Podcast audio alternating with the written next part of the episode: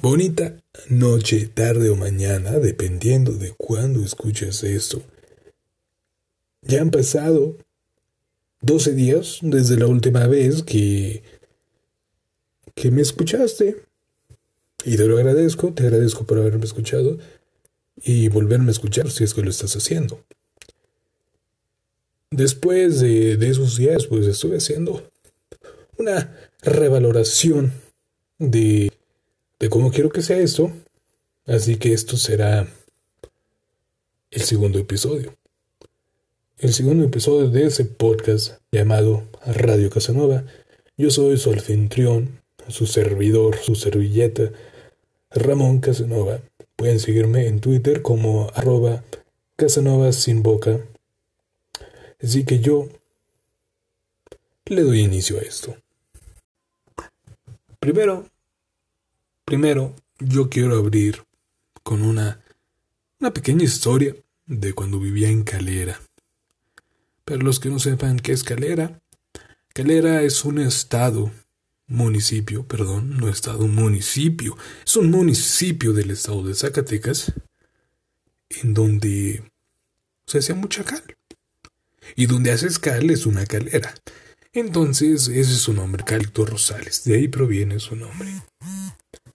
Así que dirás, ¿qué? ¿Qué pasó? ¿Qué ocurrió? ¿Qué sucedió en Calera? En ese pueblito mágico donde desaparece la gente. Bueno, como es de costumbre, eh, diciembre, noviembre, pues ya son fechas religiosas potentes y Calera es un es un estado, municipio, municipio, no estado, municipio, perdón, muy religioso. Entonces, hay una feria en honor a la Virgen María y todo rollo católico que yo no creo. Entonces, es la típica feria de pueblito, se ponen en un arroyo. Yo recuerdo tener ocho años, a lo mejor ocho, diez más o menos. Y, y recuerdo que, que voy a la feria del pueblo, solo. Entonces, ¿por qué estaba solo? No lo recuerdo. ¿Por qué un ramoncito de diez años estaba solo en la feria del pueblo? No lo sé, no lo sé, no tengo idea. Entonces yo me subo yo me subo a un juego, que la verdad no recuerdo el nombre, pero vamos a decir que se llamaba Remolino. Entonces, en este juego es como una montaña rusa, chiquita, muy chiquita, que da vueltas, pero a todo dar. A todo dar, como si no hubiera un mañana. Entonces, te subes y está yendo rapidísimo esa cosa rapidísimo. Te estás mareando horrible, güey. Entonces, cuando va para enfrente, la gravedad te jala hacia atrás. ¿No? Entonces, eso aguantas, eso lo aguantas. Pero el hijo de su puta madre del operador decide, pues para desmarearlos, vamos a dar una vuelta hacia atrás. Vamos a dar vueltas atrás. ¿Cómo que no, señores? Vamos a dar una vuelta hacia atrás con esa rolita que dice. Y por eso canción de, de sonidero típico de banda. Te prendes macizo, güey. Pero ahora, la verdad está haciendo lo contrario. No te está empujando hacia atrás, te está empujando hacia enfrente del carrito. Los carritos no tenían una tapa enfrente, estaban abiertos los, los perros, güey. Entonces, tienes un ramoncito de 10 años agarrándose ganas, macizo, fuerte de las barras del carrito. Se me empezaron a marcar las venas, güey. O sea, me puse mamadísima ahí. Para que no me cayera. De lo fuerte que me jalaba hacia enfrente. Te juro que si me soltaba, yo quedaba arrollado ahí mero. Ahí moría. Pero gracias a Dios, gracias a Dios, no pasó eso. Y aquí estamos vivos, echándole ganas, siendo personas productivas para la sociedad. Pero bueno, dejando de lado eh, la feria de pueblo, a mí siempre me ha gustado la historia. Yo soy un apasionado de la historia. Me encanta la historia. Me encanta explicarla, escucharla, narrarla. Es fascinante. Pero yo, yo tengo un montón de historia mexicana. Que es de mis favoritos. En serio, es. Es de mis favoritos, güey. Es simplemente este, este momento histórico. Te estarás preguntando, güey, ¿cuál es? ¿Cuál es? Ya deja de mamar tanto y dinos. Pues yo te voy a decir que es la primera intervención francesa en México, mejor conocida como la Guerra de los Pasteles. Entonces, ¿qué ocurrió? ¿Qué sucedió en esta guerra? Bueno, hay que remontarnos a 1828, 1828, este tipo, llamado Remontel, que tenía un negocio de pasteles en Valle, en Ciudad de México, pues llegaron algunos oficiales mexicanos del gobierno Santa del ejército obviamente, a comer a pasteles. ¿Qué ocurrió? ¿Qué ocurrió ese día? Bueno, ese día se pusieron el culo, tomaron y tomaron y tomaron como no tenían idea. Hicieron un desmadre. Entonces se remonté con el rey Luis Felipe de Francia y le dice, oui, oui, bacroson, mexicain baguette algo así en francés, yo no sé francés.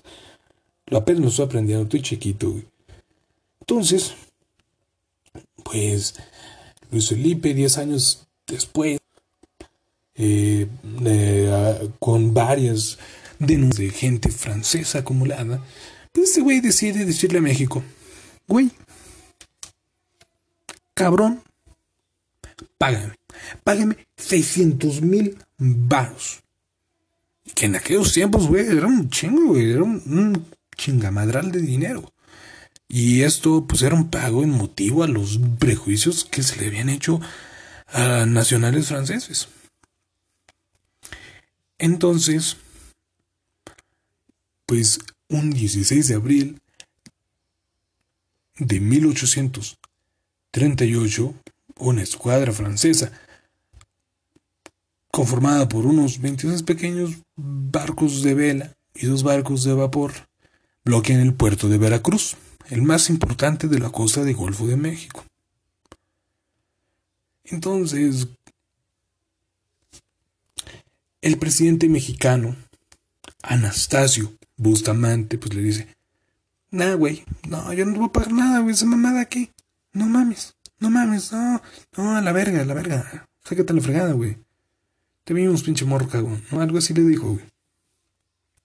Entonces el rey de Francia, pues en perra, le dice, la cruzón del bloqueo naval de todo el puerto mexicano. Era brasileño el vato también. Desde Yucatán hasta el Río Grande. Y verga, güey, pues, pues van a bloquearlos. Y de pasada, de pasada dice, el bombardeo de la fortaleza mexicana de San Juan de Ulúa se llevará a cabo. Y pues eso pasó bombardearon la fortaleza mexicana de San Juan de Ulúa y tomaron la ciudad de Veracruz. Entonces, eh, ¿qué hacen las fuerzas francesas? Bueno, prácticamente capturan toda la Armada Mexicana de Veracruz para el diciembre de 1838, en algo conocido como la Batalla de Veracruz. México, obviamente, México se enoja, se emperra, y le dice, ¿sabes qué, güey? Esto es una guerra, es una guerra. Le declara guerra a Francia, güey. Mientras tanto, pues Antonio López de Santana salió de su retiro de Hacienda en las cercanías de Exalapa con destino a Veracruz, sin órdenes explícitas del gobierno. Santana ofreció sus servicios al gobierno y le fue ordenado repeler a los franceses por cualquier vía necesaria, liderando entonces las fuerzas mexicanas. Y cuenta la leyenda que durante uno de los enfrentamientos, Santana recibió un cañonazo en su pierna. Y esta, pues obviamente, tuvo que ser amputada, güey. Pues, ¿A qué vato sobrevivió un cañonazo en la pierna? Nadie, güey. Nadie, ni siquiera el grandísimo de Santana. Entonces, pues le apuntan su pierna, se la amputan y la entierran con todos los honores, como debe ser. Claro que sí, señor. Entonces, este evento catapulta la popularidad de Santana, pero grande, macizo, y esto lo lleva de regreso al poder. Entonces, el Reino Unido interviene diplomáticamente y les dice, ¿saben qué, güeyes? Francia, México, págenle de huevos. No, huevos, no queremos otra guerra. Hay muchas guerras. Por favor, ya estuvo bueno. México acaba de salir de, de la independencia. Por favor, cálmense, cálmense. Y así logra que Francia y México firmen un tratado de paz el 9 de marzo de 1839. Entonces el presidente mexicano de aquellos tiempos, el grandísimo, el famosísimo, el reconocido Anastasio Bustamante acorda el pago de las indemnizaciones reclamadas por Francia y las fuerzas francesas comienzan su retiro ese mismo día. Y así fue como ocurrió la Guerra de los Pasteles, una hermosísima historia de México. Una maravillosa, una grandiosa parte histórica, cultural de México. Pero bueno, caballeros y damas, obviamente, hagamos un salto tremendo de tema, un realmente cambias de tema así bruscamente, güey. Es como si vas manejando estándar y de primera metes quinte. Simplemente es muy brusco y te vas a chingar el motor. Pero bueno, nos vale madre aquí. Así que yo quiero hablar de las clases de Sugar Mommies. Y en cierta parte está mal calificarlas, porque hay Sugar Mommies y mamás luchonas. Eh, tienen su diferencia, obviamente.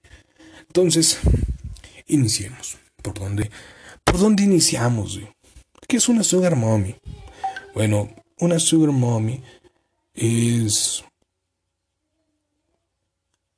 es una señora de edad avanzada o mayor que tú que te va a cumplir todos sus caprichos económicos al módico precio de tener una relación emocional con ella. ¿Ok? Suena bien, suena bien, es un trato justo, me parece perfecto, yo le entro, yo le entro.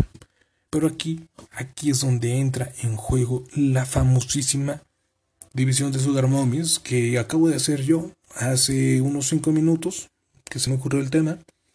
Entonces, pues Sugar Mommies se dividen en dos. Mamás luchonas y una Sugar Mommy. Entonces, una mamá luchona o jovencita que tuvo un hijo, tuvo un hijo con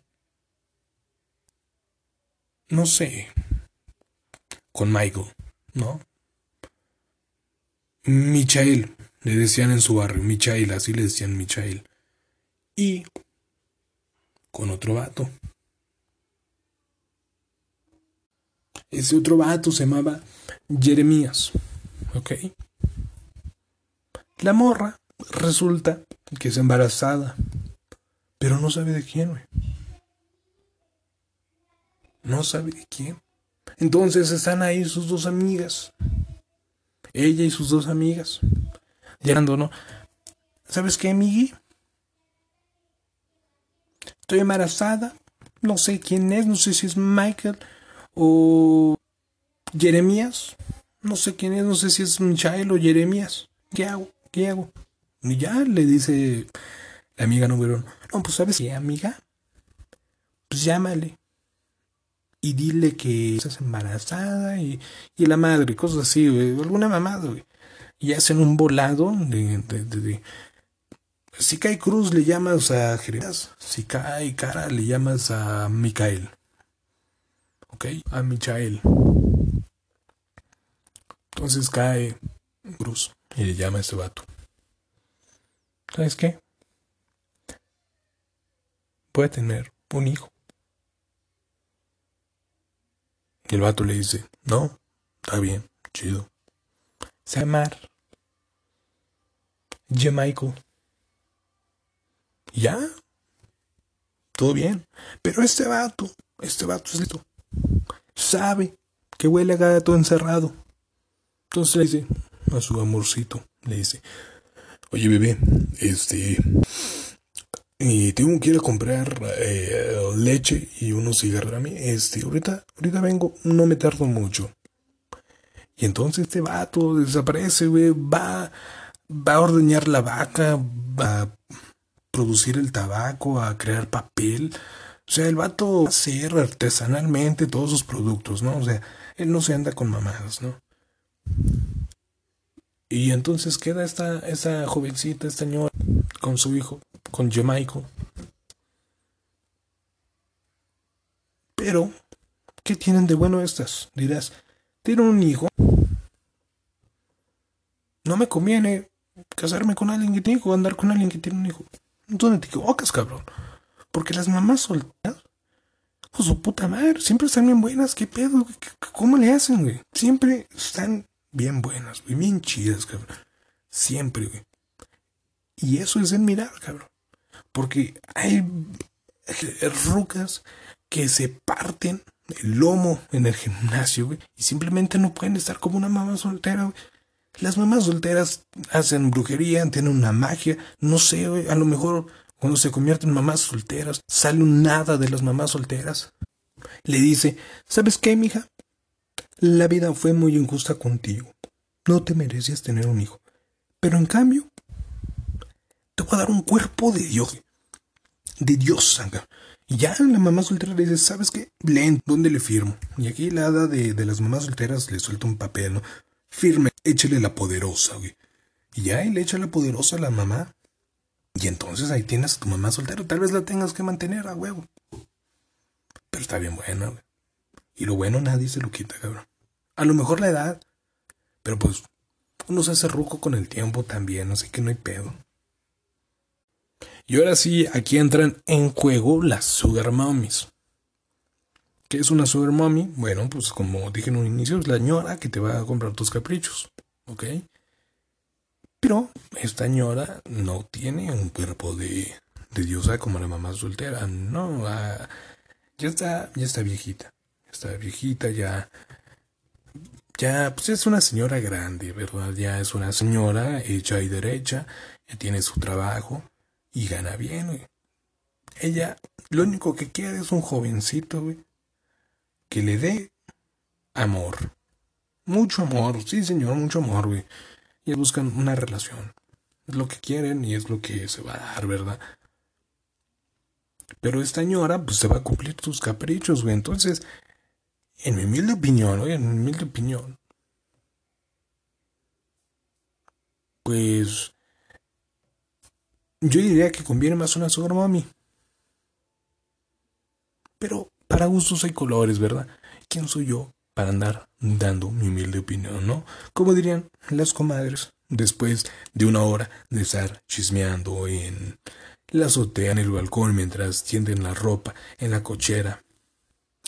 Ay, amiga, pero ¿quiénes somos nosotros para juzgar? Cada quien su vida, ¿verdad? Y ahora en este podcast, primera velocidad, muy real, ¿qué hablaremos en este espacio reflexivo?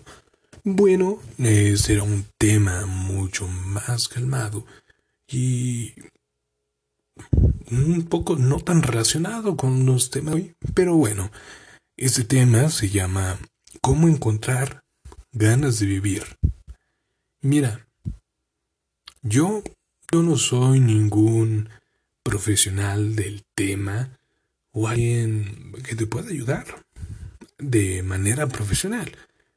Pero, pero, yo te puedo hablar de mi propia experiencia. Siempre llegamos a este momento donde tú sabes, tú sientes que ya no puedes más, que llegas a, tu límite que ya no quieres continuar más esta vida, dices, ¿sabes qué? Ya estoy harto, eh, siempre me lo triste, nunca logro lo que quiero, pero yo te voy a decir que eso es lo último que deberías que hacer en esta vida. Cuando tú te sientas desmotivado, sin ganas de vivir lo que tú quieres hacer, es, es simple, es fácil. Tú te vas a sentar en algún lugar cómodo, donde te sientas calmado. Eh, si gustas, vas a poner música de fondo, música que te ayude a sentirte tranquilo o que te ponga melancólico. Y tú te vas a, poner a reflexionar todas sus decisiones que te han llevado hasta este momento. Eh, ¿Es lo que siempre quisiste? ¿Es lo que siempre buscaste lograr? Probablemente no. Pero debes que saber que aún no es el final, aún queda mucho por recorrer. Y siempre debes que tener ese ánimo de seguir viviendo para verte triunfar a ti en tus metas. Siempre tienes que buscar hacia un futuro. Siempre tienes que ver por delante, no por donde estás parado o hacia atrás, siempre por delante. Esto siempre te va a traer motivación y ganas de vivir. Pero pues, la verdad no puedo dar más consejos, una plática más profunda acerca de este tema porque pues no tengo experiencia profunda con él. ¿Ok? Entonces, pues con esto damos por terminado el segundo episodio de este podcast. Espero lo hayan disfrutado, les haya sido de su agrado. Y como les dije en el anterior podcast, si usted tiene alguna sugerencia, una queja, una duda, hágamelo saber eh, por Twitter, eh, arroba Casanova sin boca. Casanova con V sin boca con B de boca. Así que con esto me despido. Les deseo una bonita tarde, una bonita mañana, una bonita noche, pero que tenga un agradable día. Hasta el próximo podcast.